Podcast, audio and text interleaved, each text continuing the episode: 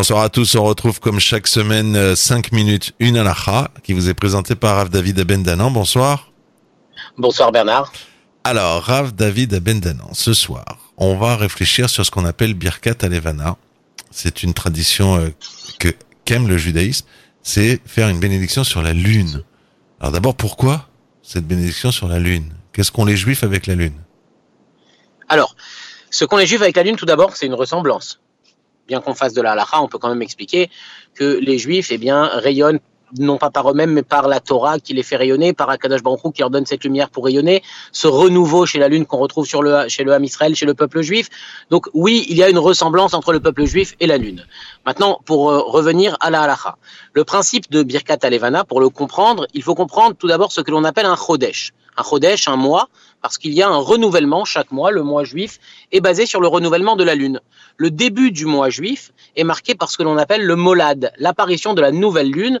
Et on a l'habitude d'ailleurs, lorsqu'on proclame le nouveau mois à la synagogue, de dire voilà, le molad aura lieu à telle date. Donc, en général, donc c'est une date dans la semaine, tel jour, telle heure. Et exceptionnellement, parfois, comme la semaine dernière, si vous aviez remarqué, on a annoncé un molad qui avait eu déjà lieu puisque la nouvelle lune avait déjà apparu. Donc on annonce le molad, la nouvelle lune. Parti de ce principe-là, nous faisons une bracha pour remercier Akadosh Baruch du renouvellement constant de la création et de la réapparition de cette nouvelle lune. Alors, la Gemara dit, au nom de Rabbi Ishmael, que cette mitzvah est tellement importante que même si nous, nous, n'avions que cette mitzvah, eh bien, ça nous aurait suffi.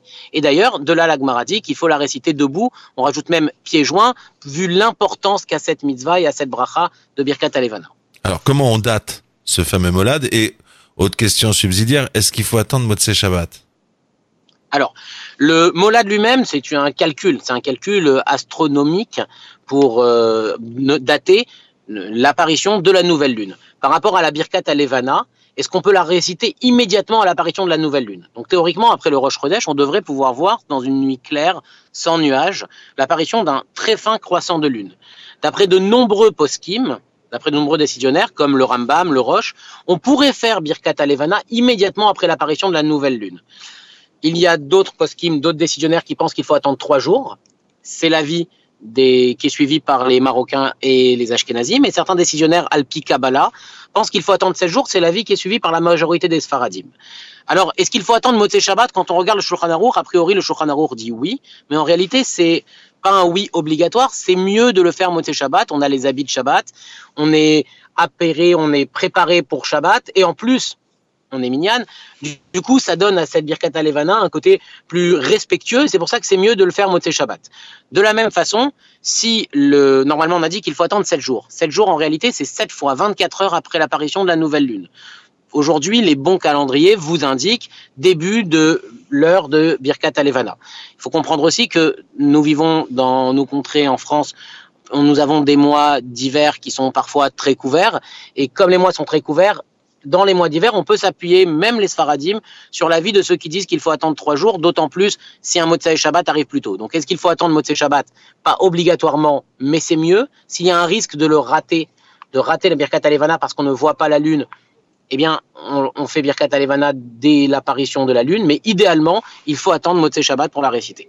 Puis Motsai Shabbat, c'est bien, c'est un début. Vous avez dit c'est le début. C'est très bien, Motsai Shabbat. Parfait. Alors, dans une configuration comme celle de ce mois-ci, oui, Motsei Shabbat, c'est le début des sept jours qui suivent le Molad. Mais il y a parfois certaines situations où, en attendant Motsei Shabbat, on prend des risques, puisque Birkat Alevana, on ne peut la réciter que dans la période grandissante de la Lune.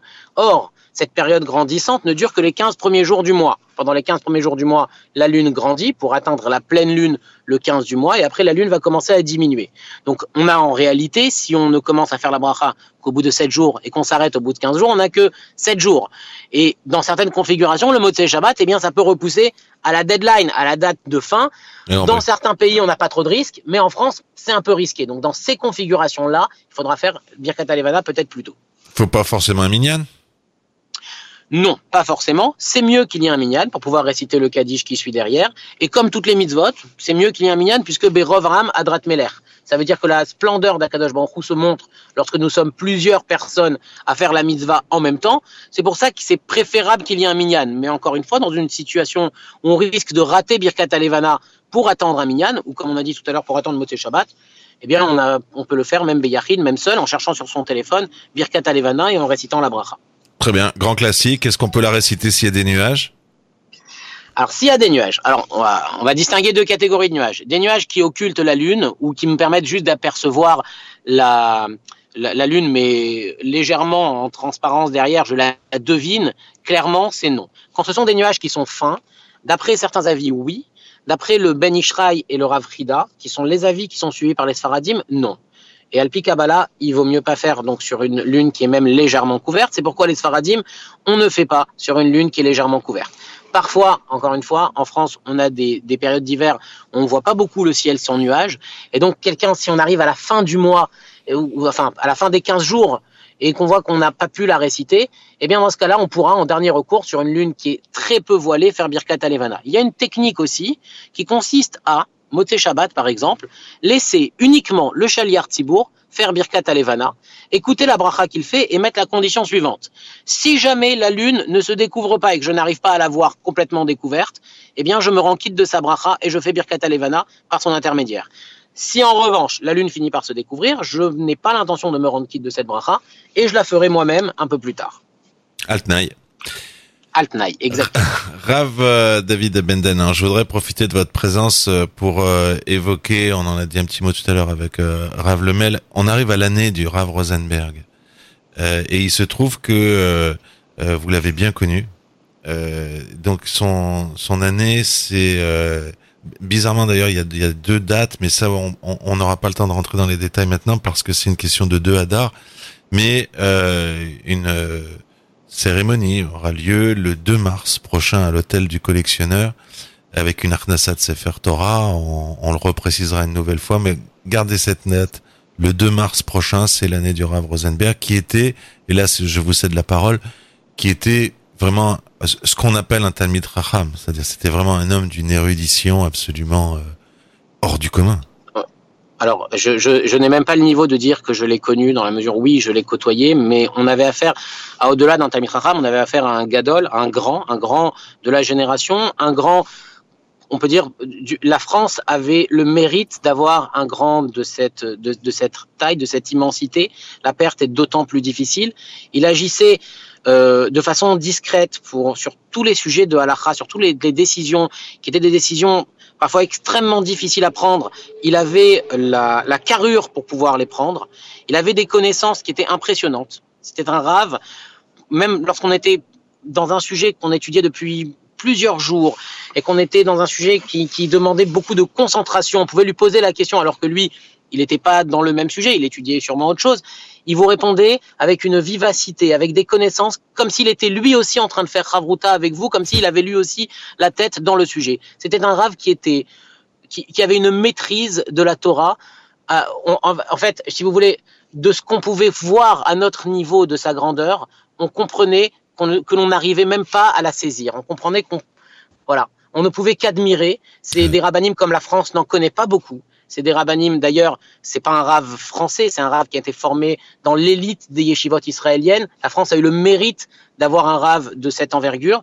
Et la perte est inimaginable. Ça fait maintenant un an.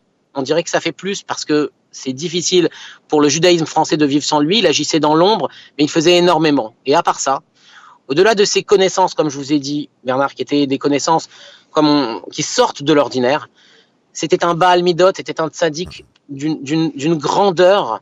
C'était un rave, ça va ensemble souvent. Hein. Avec l'étude de la Torah se développe chez l'homme les midot, le comportement. C'était un rave qui ne laissait jamais personne dans une situation difficile. C'est un rave qui ne dormait pas quand les gens avaient des problèmes. C'est un rave qui monopolisait des caisses de tzedaka pour aider les gens qui avaient besoin d'argent, qui, qui faisait des pieds et des mains pour les gens qui avaient des problèmes de santé.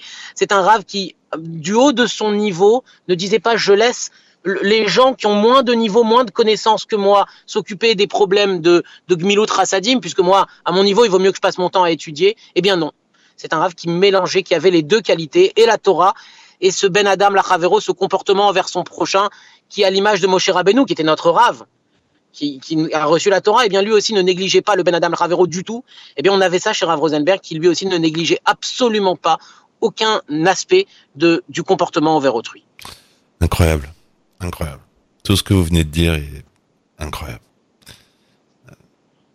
Écoutez, je sais que vous aussi vous l'avez connu Bernard et la perte est grande pour euh, Ah ouais. pour la France et on espère que la Kadosh Baruch Hu De, de- nous amène des nous donne la consolation, nous amène des tzadikim qui pourraient aider, nous aider à nous en sortir et à continuer à, à développer le judaïsme.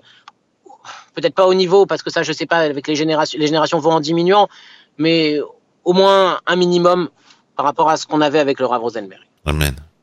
Deux choses. D'abord, je, ce que je l'ai vu de mes propres yeux. Moi, je comprenais pas, mais je l'ai vu de mes propres yeux. Euh, vous lui posiez une question. Justement, tiens, par exemple, avant Berkat Levana, sur le trottoir, pas un livre ouvert, rien.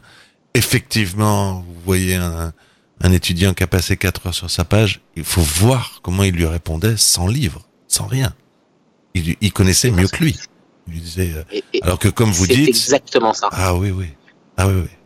C'est pas, c'est pas une légende. Hein.